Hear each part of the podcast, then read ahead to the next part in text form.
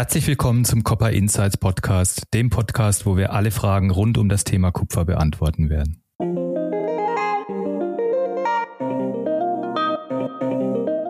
Das Zinn gilt auch als das meist vergessene Metall der Energiewende, der Mobilitätswende. Und Miniaturisierung in der Halbleiterindustrie, die hat natürlich ihre physikalischen Grenzen. Es sind durchaus Chancen für Substitution da, das ist sicherlich eins. Und das zweite ist, wenn das Material rarer verfügbar wird, tendiert der Markt dann häufig dazu, dass die Preise sich erhöhen. Damit kommt das Substitutionskarussell natürlich von ganz alleine in Fahrt.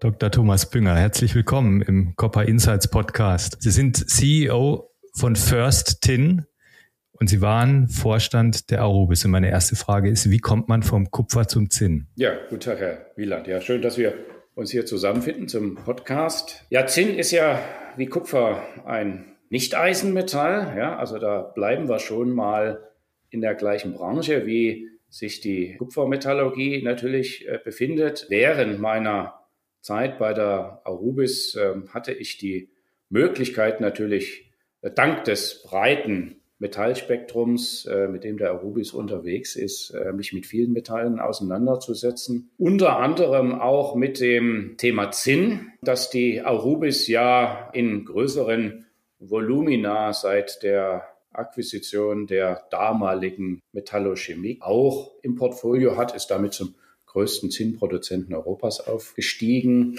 Und bei der Gelegenheit bin ich dann etwas näher mit dem Zinn in Kontakt gekommen. Und da ich mich äh, entschieden hatte, auch mal meinen Horizont etwas zu weiten, äh, habe ich mich dann tiefer mit diesem Thema beschäftigt und bin dann auf dem ja relativ kleinen Zinnmarkt verglichen mit, mit anderen äh, Metallen oder auch Nicht-Eisenmetallen habe ich mal die, die äh, Spieler da mir angeschaut und bin dann beim Vorläufer der Fürstin gelandet, bin mit den dort Beteiligten ins Gespräch gekommen und wir haben uns zusammengefunden. Sie haben es angesprochen, Zinn ist im Vergleich zu Kupfer ein geradezu winziger Markt, zwei Prozent vom Metall oder vom, vom Kupfervolumen, ungefähr 7,5 Milliarden Dollar im Jahr, 360.000 Tonnen. Im, zum Vergleich Kupfer hat irgendwie 24, 25 Millionen Tonnen. Es ist ein Nischenmetall, aber ich habe das hier an dieser Stelle in diesem Podcast schon öfter angesprochen. Es ist eigentlich in meinen Augen mit das größte Nadelöhr, das wir haben bei der, beim Übergang in die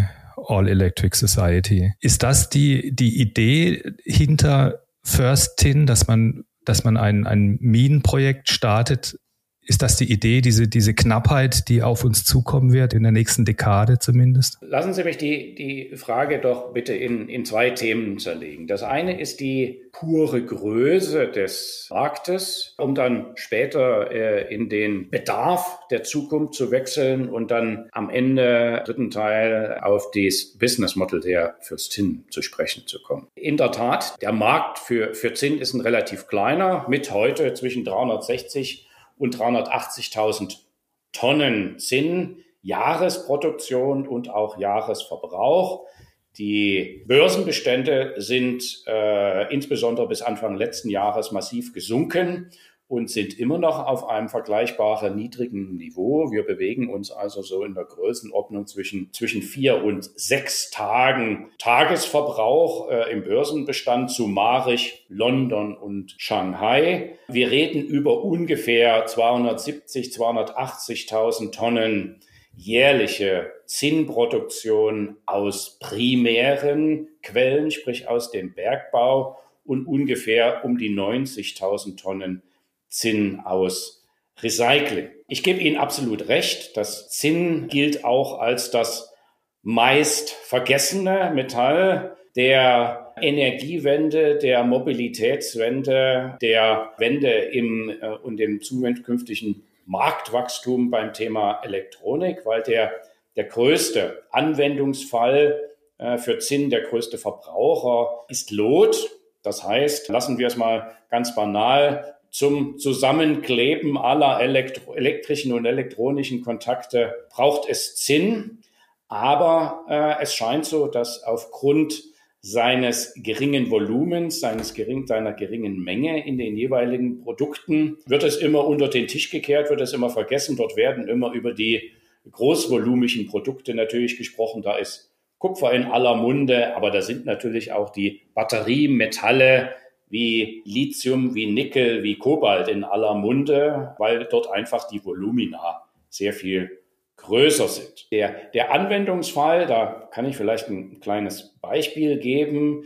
Ähm, es gibt einen von der internationalen ZIN-Organisation, International TIN Organization, das ist die, der Verband der ZIN-Erzeuger und Produzenten, gibt es einen Forecast basierend auf den Vorausschauen für äh, alle anderen Märkte, in denen ZIN eingeht. Und dieser Forecast kommt äh, zu der Schlussfolgerung, dass wir bis 2030 jedes Jahr 100.000 Tonnen mehr Zinn benötigen, als das heute der Fall ist. Das heißt, man muss ein Marktwachstum von 25 bis 30 Prozent bis dahin hinbekommen. Ich hatte schon kurz dazu Stellung genommen, dass ja es immer sehr, sehr kleine Volumina, sehr kleine Mengen sind, die in den jeweiligen Produkten äh, drin sind. Deshalb ist auch natürlich das Thema Recycling eine gewisse Herausforderung bei dem Thema. Also wenn wir über äh, Elektroschrott, Elektronikschrottrecycling äh, reden, ist der Fokus natürlich immer ganz klar, zum Beispiel beim Thema Kupfer oder den Edelmetallen. Und das Zinn fällt dort vom Volumen her immer runter. Das ist möglicherweise eben einer der Treiber, warum die Recyclingquote bei Zinn vergleichsweise niedrig ausfällt. Verglichen zum Beispiel mit Blei oder Kupfer, wo das eben deutlich, deutlich höher ausfällt. Und genau diese 100.000 Tonnen sind eine erhebliche Herausforderung. Es gibt eine Historie im Zinn. Anfang der 80er Jahre ist de facto der Zinnmarkt völlig zusammengebrochen. Da ist eine Organisation in Konkurs gegangen, die nannte sich International Tin Council. Heute würde man wahrscheinlich schlicht und einfach Kartell dazu sagen. Da gibt es auch so das eine oder andere Buch in der Literatur, da kann man mal nachlesen. Und der Zusammenbruch dieser Organisation hat dazu geführt, dass der Zinnpreis um 90 Prozent zusammengebrochen ist. Und in der Folge haben de facto alle großen Bergbauunternehmen und großen und kleinen Bergbauunternehmen die Exploration für Zinn eingestellt. Das heißt, von Anfang der 80er bis Mitte der 2010er hat de facto keinerlei Zinnexploration stattgefunden. Das bringt das Zinn in, den, in die einzigartige Situation verglichen mit allen anderen Metallen, bei denen wir ja zumindest wissen, wo größere Vorkommen liegen, die, ent, äh, die entwickelt werden können, entwickelt werden sollten, wo wir wenigstens wissen, wo die Tonnen herkommen könnten, wenn wir die Projekte entwickeln, im Unterschied zu Zinn. Dort ist diese Anzahl bekannter Lagerstätten sehr, sehr übersichtlich, was mich zurückbringt zur International Tin Association. Die haben mal geschaut, wie viele Bergbauprojekte sind denn in einem Reifegrad, damit sie, wenn man sie planmäßig weiterentwickelt, bis 2030 in Betrieb gehen können.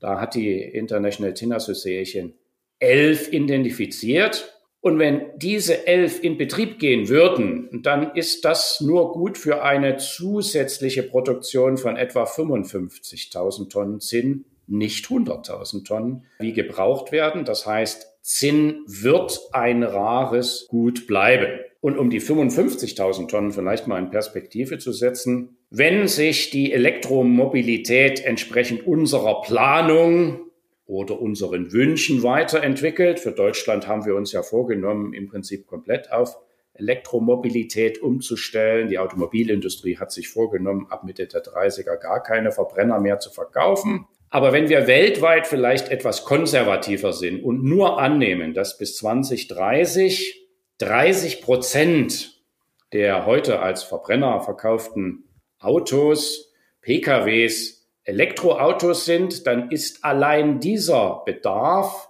gut für 55.000 Tonnen zusätzlichen Zinnbedarf. Da brauchen wir dann also gar keinerlei Photovoltaik noch dazu zu tun oder mehr Elektronik, wofür es alles Wachstumskurven gibt. Ja, die schönen Hockeysticks, die wir alle kennen. Ähm, das heißt, Zinn wird ein rares Gut bleiben.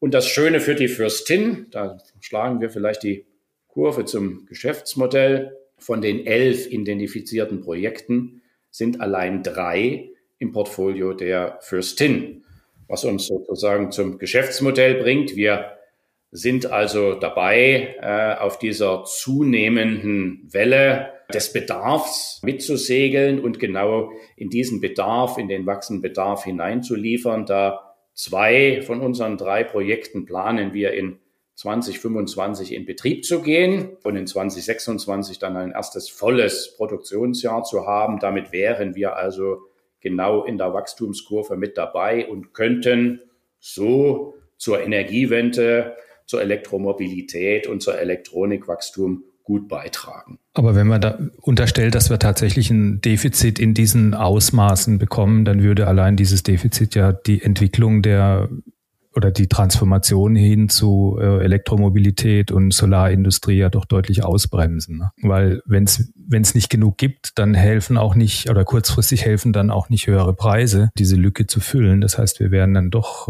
äh, schon irgendwo absehbar ein Problem dann auch bekommen, was, was die absolute Verfügbarkeit angeht. Wenn man darauf schaut, muss man ja sagen, okay, bei limitierter Verfügbarkeit wird Versorgung und Verbrauch äh, natürlich immer abgeglichen werden. Und die Frage ist, wer zieht den kürzeren, wo wird dann weniger Material verfügbar sein? Wenn wir auf den Gesamtzinnverbrauch mal schauen, also wer, äh, wo geht das Zinn überall hin, dann reden wir äh, Stand heute von ungefähr 50 Prozent des Zinns endet als Lotmetall, also in all diese elektrischen Anwendung. Der danach teilen sich die nach wie vor äh, mit einem großen Marktteil natürlich das verzinnte Stahlblech als Eingangsmaterial, als Vormaterial für die Konservendose, die auch nach wie vor ein äh, Volumenwachstum jedes Jahr von ungefähr zwei Prozent aufweist. Äh, man muss ja davon ausgehen, nicht überall ist die Kühlkette so geschlossen wie hier bei uns in Deutschland oder in Europa. Es gibt ja also durchaus Gegenden, wo das nicht der Fall ist. Und da ist die Konservendose nach wie vor das Mittel der Wahl, um eine gewisse Vorratshaltung zu, zu machen. Das hat allerdings auch ein durchaus positives Zeichen für uns, denn das Wachstum weist aus. Vorratshaltung betreibt man nur, wenn es einem einigermaßen gut geht, sprich man sich das leisten kann, auch was hinzustellen. Das ist also auch ein guter Ausweis dafür, dass es weltweit äh, mit dem Lebensstandard auch nach oben geht, Schritt für Schritt. Ich glaube, das ist ein durchaus positives Zeichen. Dann, wenn wir einen Schritt weitergehen, ähm, findet sich Zinn auch nach wie vor in Chemikalien. Ein vielleicht gut bekannter äh, Anwendungsfall für Zinnchemikalien sind Stabilisatoren für Kunststoffe. Also Zinnsulfid sorgt zum Beispiel dafür, dass Plexiglas transparent bleibt, ohne äh, sozusagen durch die Einwirkung von UV-Strahlen zu entglasen und undurchsichtig zu werden. Das ist vielleicht ein guter Anwendungsfall. Und wenn wir dann noch weiter vorwärts gehen äh, zu kleineren Marktanteilen, dann ist auch die Flachglasindustrie zum Beispiel ein großer Verbraucher, denn Flachglas wird, der verbreitete Flachglasherstellungstechnologie ist der sogenannte Pilkington-Prozess. Vielleicht hat der eine oder andere ja mal einen LKW hier bei uns durch die Gegend fahren sehen, auf dem groß Pilkington draufsteht. Und der Prozess, der funktioniert so, da gibt es ein geschmolzenes Zinnbad und auf das wird sozusagen die geschmolzene Glasmasse gegossen. Deshalb heißt das auch Floatglas, weil es eben schwimmt auf der Zinnoberfläche. Und mit dem Abziehen vom Glas äh, verbleiben eben immer einige Atomlagen Zinn auf der Glasoberfläche. Die sind dann eben zum Beispiel dem Recycling natürlich nicht zugänglich, weil das Glas wird im Recyclingprozess natürlich dem Glasprozess idealerweise wieder zugeführt, womit das, das Zinn dann verloren ist. Dann gibt es natürlich noch Zinnbronzen, ja, seewasserfeste Bronzen sind äh, Zinnbronzen. Die sind gut recycelbar, wenn sie denn zurückgeführt werden. Allerdings ist üblicherweise die Lebensdauer natürlich von, von solchen Bauteilen relativ lang, die dann äh, in der Schifffahrt verwendet werden. Und das sind so eigentlich schon im, im Großen und Ganzen die, die Anwendungsfälle. Und dann muss man eben die Frage stellen, welcher dieser Märkte könnte denn durch Substitution, sprich Ablösung des Zins durch andere Metalle, durch andere Materialien vielleicht sozusagen den zusätzliche Volumen dann bereitstellen für die Lotindustrie.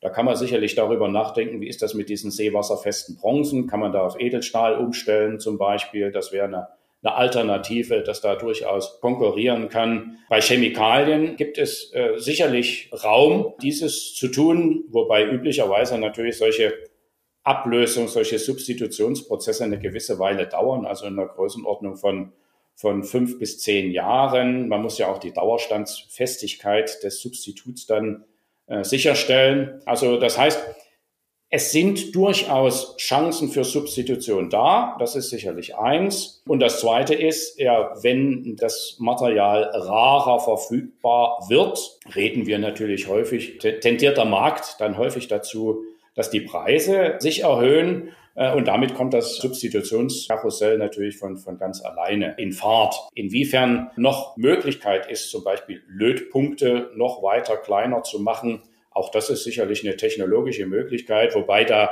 in den vergangenen Jahren schon aufgrund der Miniaturisierung natürlich sehr viel passiert ist und eine, eine minimale technische Größe braucht es. Man sollte allerdings dort nie glauben, dass der Prozess schon am Ende ist. Ob die Raten, mit denen die Verminderung in den letzten Jahren vor sich gegangen ist, noch anhalten, das ist sicherlich eine offene Frage. Und last but not least natürlich äh, nicht nur beim Zinn, sondern auch bei allen anderen Metallen, wie man in Presse äh, und im Internet ja immer mal wieder liest, die Frage zu stellen, können wir denn überhaupt mit der Geschwindigkeit die zusätzlichen Metallmengen bereitstellen, die hinter den Ablösekurven für die Bereitstellung und den Aufbau von erneuerbaren Energieerzeugungseinheiten oder Elektromobilität, die da dahinter liegen. Also da sehe ich schon, wenn ich die Presse so äh, verfolge, durchaus auch Bedenken, dass die Wachstumsraten für die Metallproduktion aus den gegenwärtigen vorhandenen Ressourcen überhaupt äh, in der Geschwindigkeit bereitgestellt werden kann. Denn wenn wir mal zum Beispiel eine größere Kupfermine anschauen, selbst wenn alle Genehmigungen da ist, die Finanzierung geklärt ist, dann dauert es üblicherweise sieben Jahre vom Start des Baus, bis die erste Tonne Kupferkonzentrat da rausschaut.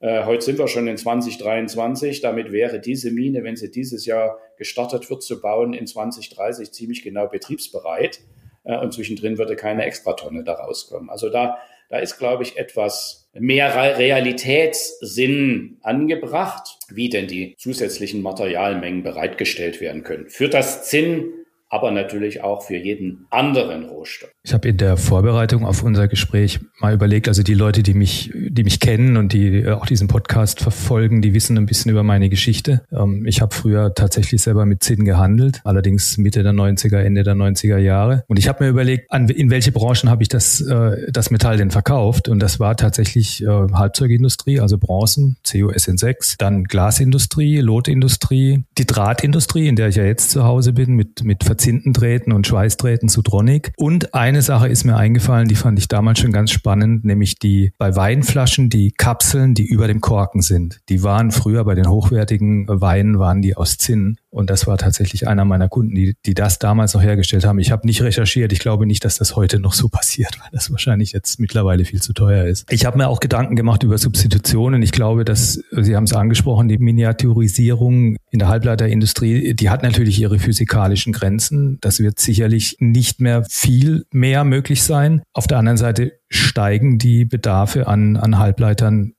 massiv an durch die Elektromobilität und durch die 5G-Geschichten, Internet of Things, die Ver Ver Vernetzung aller, aller Dinge. Der Halbleiterbedarf, der steigt. Das heißt, da ist sicherlich dieser, dieser Trend, dass der, der, steigende Bedarf und die Miniaturisierung sich ein bisschen ausgleichen, der ist sicherlich auch zu Ende. Ein Bereich ist mir aufgefallen, die, die Solarindustrie. Und ich glaube, das ist wahrscheinlich noch stärker als die Elektromobilität der größte Wachstumstreiber für den Zinnbedarf in den nächsten zehn Jahren, was vielleicht auch keiner weiß, man braucht um Solarpanels miteinander zu verbinden. Das ist eine Kupferfolie, die mit irgendwie mit mit Zinn beschichtet ist. Und Solar Ribbon nennt sich das. Und die Bedarfe da, die steigen sprunghaft an. Und ich habe irgendwie gehört, dass das soll der Treiber sein in den nächsten Jahren für die massiv steigenden äh, Zinnbedarfe. Also nochmal, Zinn Nickel, hatte ich schon öfter hier gesagt, äh, sind so ein bisschen die Nadelöhr mit äh, Metalle für die, für die All Electric Society. Und es gibt einige dieser,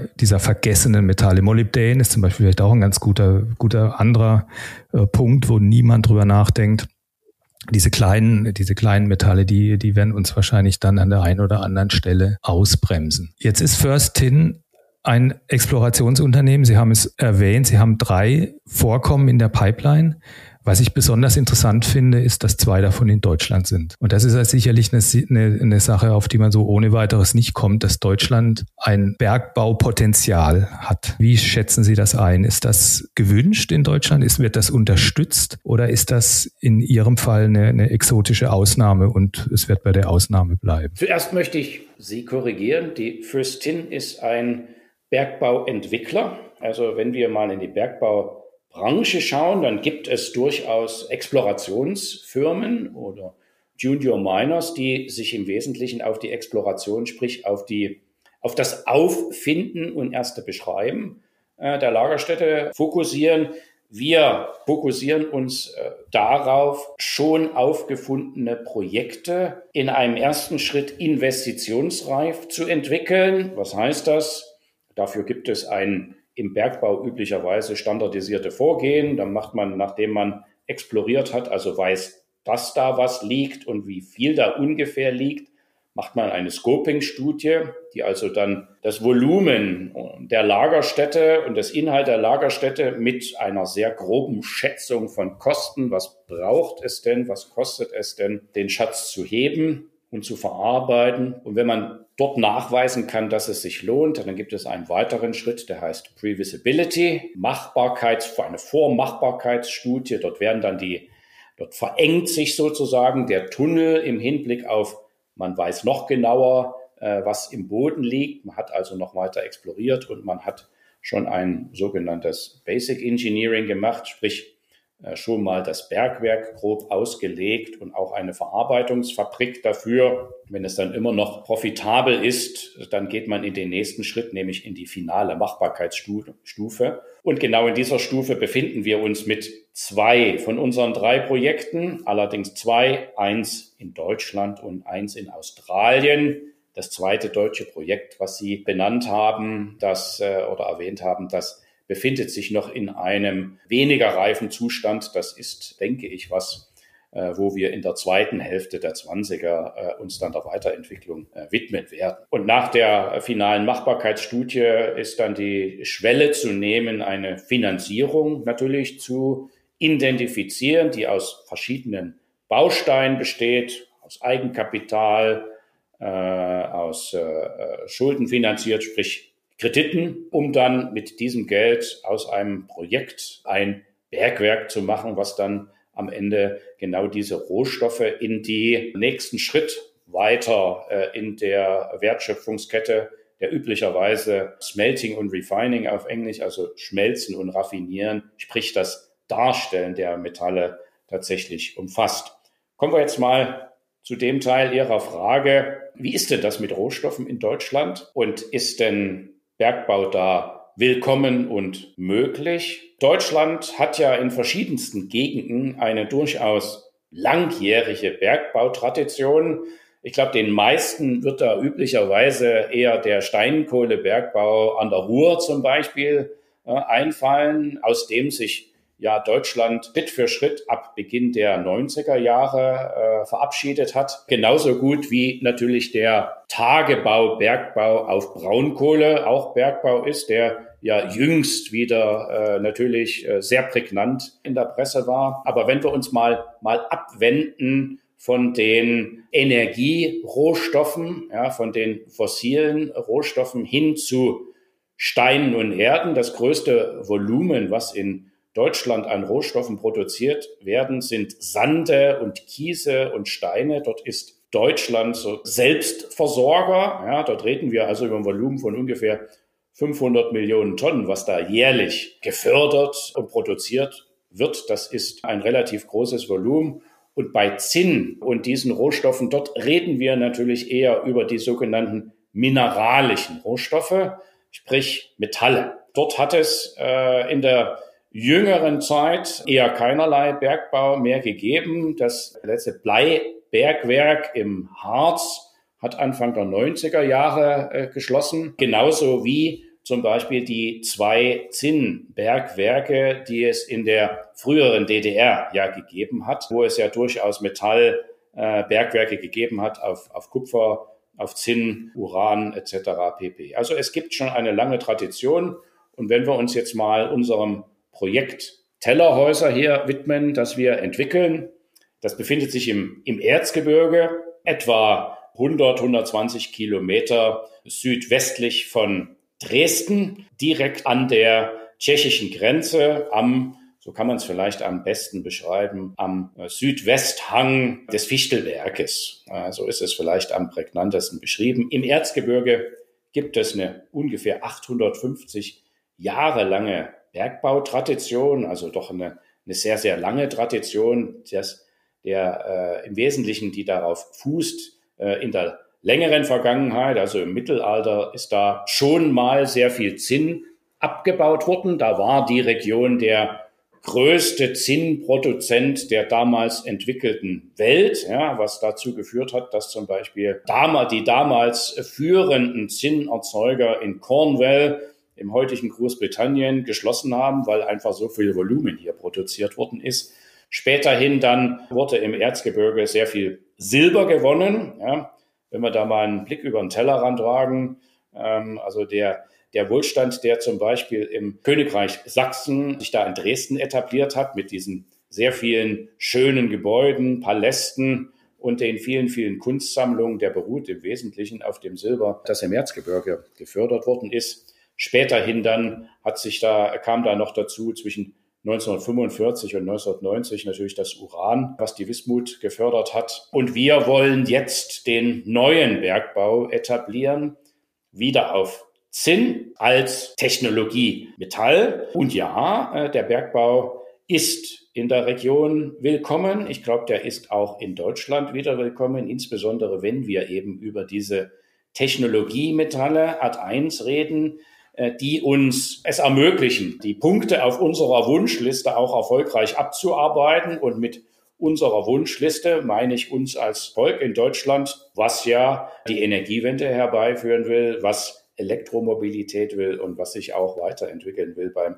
Thema Elektronik. Und dazu kommt noch, dass wir äh, natürlich beim Zinn auch über einen Metall reden. Den Punkt haben wir bisher überhaupt noch nicht gestreift, ein sogenanntes Konfliktmineral. Das heißt, der Großteil des Zins wird in Gegenden und unter Bedingungen heute gewonnen, die eben Konfliktpotenzial aufweisen. Darunter verstehen wir zum Beispiel sowas wie Kinderarbeit, ja, oder auch die Partizipation, die Teilhabe an den äh, Ergebnissen von lokalen Warlords, wie die im Englischen so schön heißen, also Finanzierung von lokalen Konflikten. Das ist deshalb ist Zinn eines der Konfliktminerale, weil eben der Großteil der Erzeugung heute aus Ländern wie, wie Indonesien, wie Myanmar, wie China, aber auch wie Kongo und Bolivien kommen, wo zumindest die Kritikalität im Hinblick auf äh, Kinderarbeit immer gegeben ist und hier und da natürlich auch das Risiko lokaler kriegerischer Konflikte nicht von der Hand zu weisen ist. Und schon alleine das ist natürlich ein Treiber, das können wir ganz sicher für Deutschland ausschließen. All diese Konflikte gibt es hier nicht. Dafür gibt es aber auch noch was Schönes on top, nämlich Regeln. Wir wollen ja gern, wenn wir Rohstoffe einkaufen, dass auch deren Erzeugung, wenn wir sie aus dem Ausland importieren, gerne nach unseren Regeln stattfindet. Und da meine ich im Wesentlichen die im Hinblick auf möglichst mit wenig Energieeinsatz und möglichst mit einem kleinen Umweltfußabdruck. Was relativ eine große Herausforderung ist, diese äh, Anforderungen, äh, diese Wünsche im Ausland durchzusetzen. Aber genau in Deutschland sind wir genau in der Position, das durchzusetzen. Wir wollen hier Bergbau nicht nur unter den geltenden Regeln, sondern darüber hinausgehend sogar noch weiter etablieren, nämlich einen Benchmark setzen. Wir wollen eben keine übertägigen Bergbaureste lagern, sondern wir wollen das, was wir fördern, möglichst vollumfänglich in Produkt umsetzen und der Rest, der dann bleibt, der wird unter Tage wieder eingebaut, um das Deckgebirge zu stützen. Und der schöne Nebeneffekt ist eben, dass damit oberflächlich kein Rest mehr übrig bleibt, wie das äh, im Englischen so schön heißt, leave no trace. Ja, also keine Spur hinterlassen, wenn wir dann äh, unseren Bergbau absolviert haben, ähm, soll das natürlich wieder so aussehen, wie es vorher gewesen ist. Sie haben darauf hingewiesen, dass eben das Mineral oder das Konzentrat aus nicht, nicht immer aus äh, der, der nettesten Gegend kommt. Jetzt ist es allerdings so, dass die das Smelter-Network auf der Welt ja auch vielleicht aus europäischer oder deutscher Sicht nicht ideal verteilt ist. Ne? Wir haben wir haben Smelter in, in China, wir haben Smelter in Südamerika, in Peru, in Bolivien, wir haben einen einzigen Smelter in, in Europa von nennenswerter Größe. Das ist ehemals Metallo in Berse. Das ist allerdings ein Secondary Refinery. Sprich, die, die arbeiten zinnhaltige Rückstände auf. Das Konzentrat, das sie produzieren werden, muss ja in irgendeinen Smelter. Wo ist dann für Sie das logische Outlet oder haben Sie vor, das zu Ende zu denken und vielleicht auch äh, irgendwann einen Smelter in Europa zu bauen? Sie adressieren einen wichtigen Punkt. Ähm, wir haben natürlich den Anspruch, die komplette Wertschöpfungskette bis zum Metall, vielleicht sogar bis zum Lot, unseren Ansprüchen entsprechend konfliktfrei und so nachhaltig wie den Bergbau sein kann, von der Quelle bis zum Metall wirklich darzustellen. Und das beinhaltet natürlich auch die Stufe vom Konzentrat bis zum Metall. Äh, aufgrund meiner, meines Wissens aus der Vergangenheit habe ich mich da äh, natürlich ein bisschen umgetan. In der Tat, die großen Volumenproduzenten für, für Zinn, die befinden sich wie bei anderen Metallen, bei anderen Rohstoffen natürlich auch in China. Da ist das mit dem Thema Nachhaltigkeit natürlich immer ein Wunderpunkt. Da muss man genau hinschauen. Und äh, die befinden sich auch in Ländern wie, wie Indonesien und Myanmar oder in, in Bolivien. Dort haben wir erhebliche Bedenken, dass unsere Ansprüche da im Hinblick auf Nachhaltigkeit, auf Konformität mit den ESG-Kredenzien da tatsächlich äh, eingehalten werden können. Deshalb haben wir mit einem lokalen hier in Freiberg ansässigen Unternehmen mit einer Bleihütte, äh, die zur Ecobat Gruppe gehört, ein Memorandum of Understanding unterschrieben und sind dabei zu beleuchten, was braucht es denn und was kostet es überschlagsweise primäre Verarbeitungskapazität für Zinnkonzentrate aufzubauen, kann man natürlich die Frage stellen, okay, was treibt denn ein Recyclingbleierzeuger dazu, sich für das Thema Zinn zu interessieren? Nun bin ich äh, weder ermächtigt noch in der Lage, über die Strategie der Ecobat-Gruppe zu sprechen. Aber beim Thema Blei kann man da schon gewisse Parallelen herleiten. Wenn wir also mal schauen, ein großer äh, Markt für Blei sind nach wie vor Bleisäurebatterien, Bleisäureakkumulatoren, die wir klassischerweise aus dem Elektroauto auch kennen. Ja, also als Starterbatterie im Verbrenner gibt es so eine Bleisäurebatterie nach wie vor auch in jedem Elektroauto. Kann man fragen, warum ist dann so ein Riesenbohai um die Lithium-Ionen-Akkumulatoren und wofür braucht es dann noch so einen vielleicht äh, als old-fashioned angesehenen äh, Bleiakku? Das ist ganz einfach.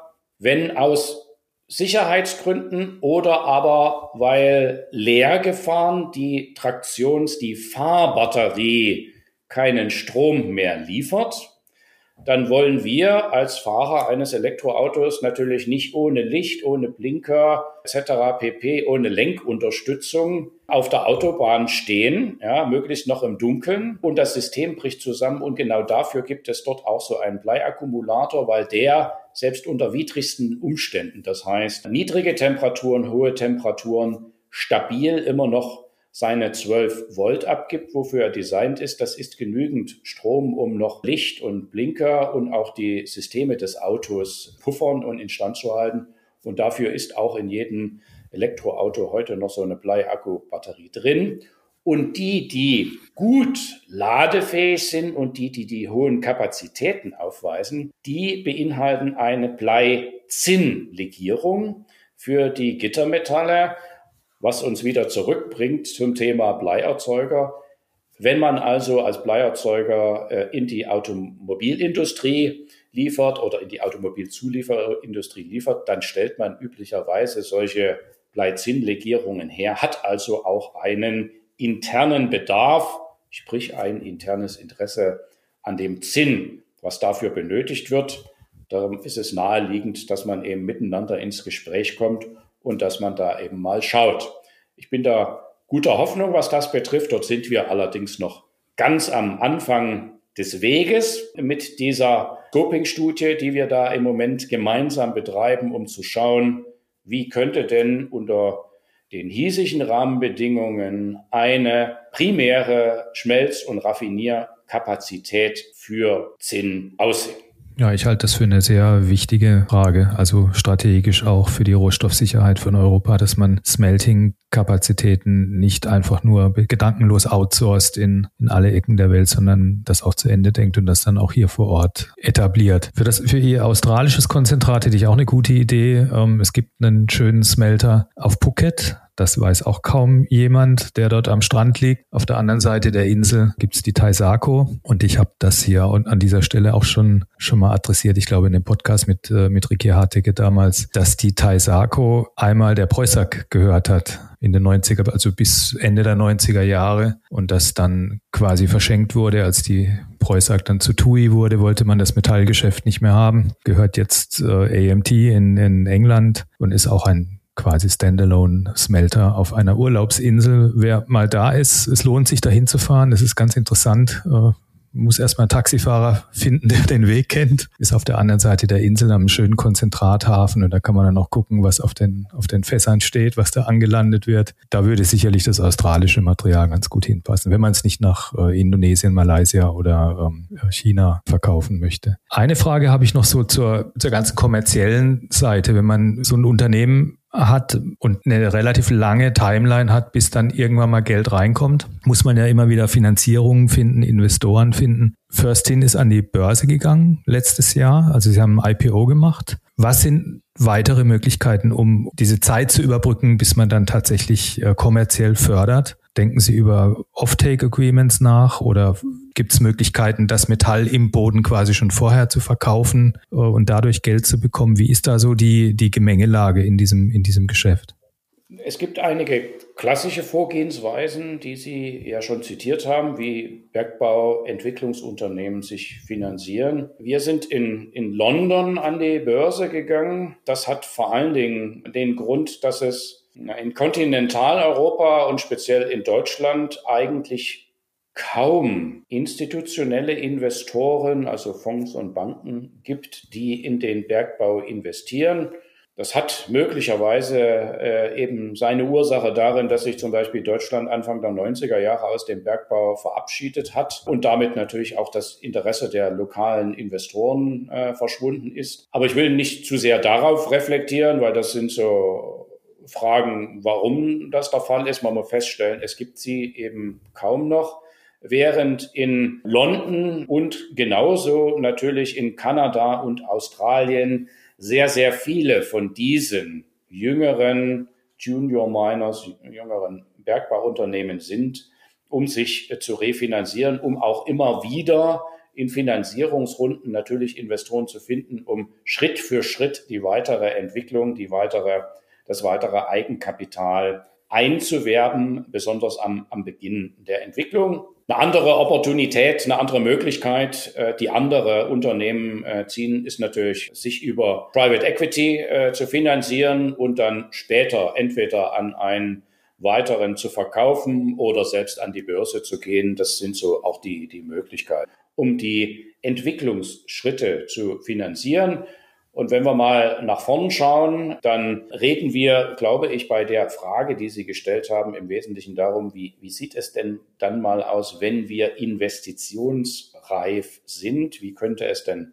da aussehen? Da gibt es einen breiten Strauß an Möglichkeiten. Zum einen ist ein sicherlich ein Teil an Eigenkapital einzuwerben. Da ist die Börse äh, natürlich auch wieder eine Adresse hinzugehen, sprich weitere Aktien zu emittieren und Investoren dafür zu finden.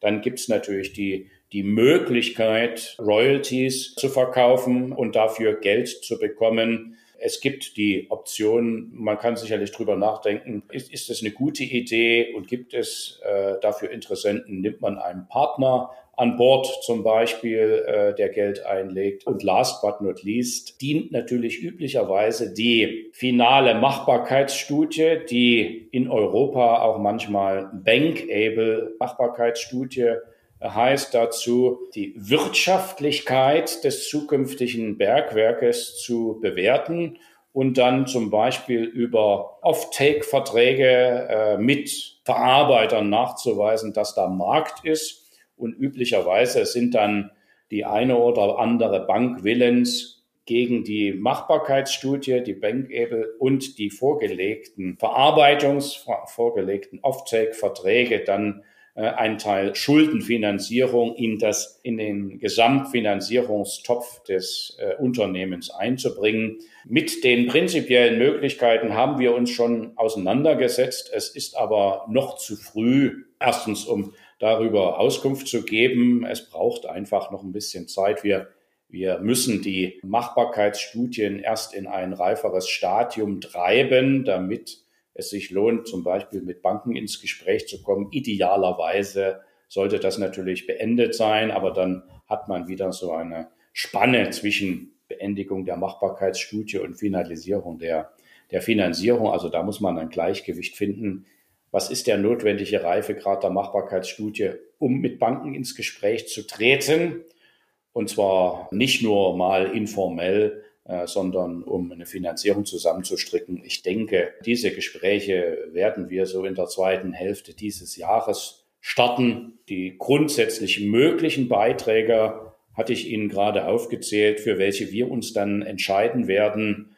Äh, das werden wir dann sehen, wenn wir äh, die Finanzierung zusammenbauen. Ja, sehr spannend. Ich bin sehr gespannt, wie, wie es weitergeht mit Fürstin. Eine letzte Frage habe ich noch, die stelle ich jedem meiner, meiner Gäste. Herr Dr. Bünger, was wäre Ihr Plan B gewesen beruflich, wenn Sie jetzt nicht in Freiberg studiert hätten und in der Metallindustrie gelandet wären? Was, was wäre die, die, die Alternativkarriere geworden? Ich halte die Metallindustrie äh, nach wie vor für ein sehr interessantes Feld. Beinahe hätte ich gesagt Spielfeld. Es gibt da noch sehr viele Möglichkeiten, wenn man mal über den Tellerrand schaut, und zwar auch außerhalb der Primärerzeugung, ja, äh, beinhaltet Bergbau oder Smelting und, und, äh, und Refining, aber genauso gut beim Recycling. Ich bin ein großer Fan, ein großer Verfechter der Kreislaufindustrie, auch wenn ich so viel Realitätssinn habe, äh, dass mir klar ist, dass es für den Moment insbesondere der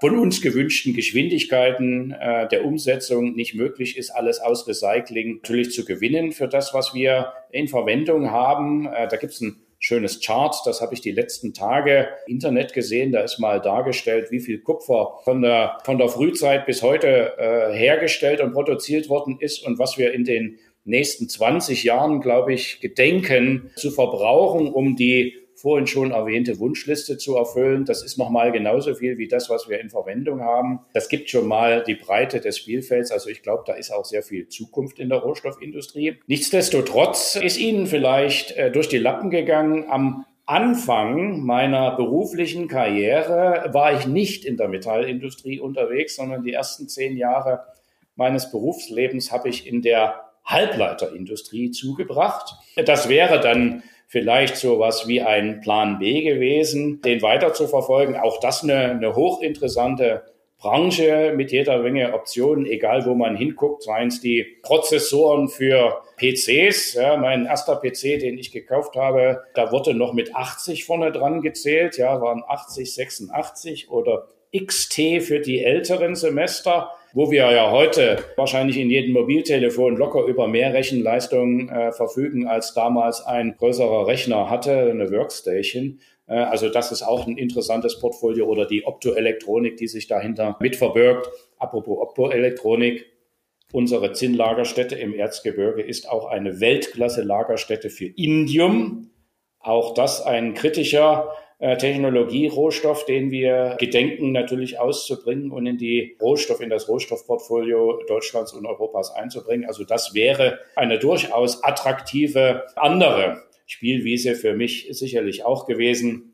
Nichtsdestotrotz, ich, ich fühle mich in der Metallerzeugung, in der Metallindustrie heimisch, äh, habe gar keinen Anlass, neidisch irgendwo hinzuschauen, weil andere Industrien vielleicht interessanter wären. Also weder die Halbleiterindustrie war für mich ein Plan B, noch ist es die Metallindustrie. Beides Plan A, Spielwiesen für mich und beides, glaube ich, Branchen mit sehr viel Zukunftspotenzial. Ja, das ist das, was ich auch immer sage, ist der geilste Job der Welt.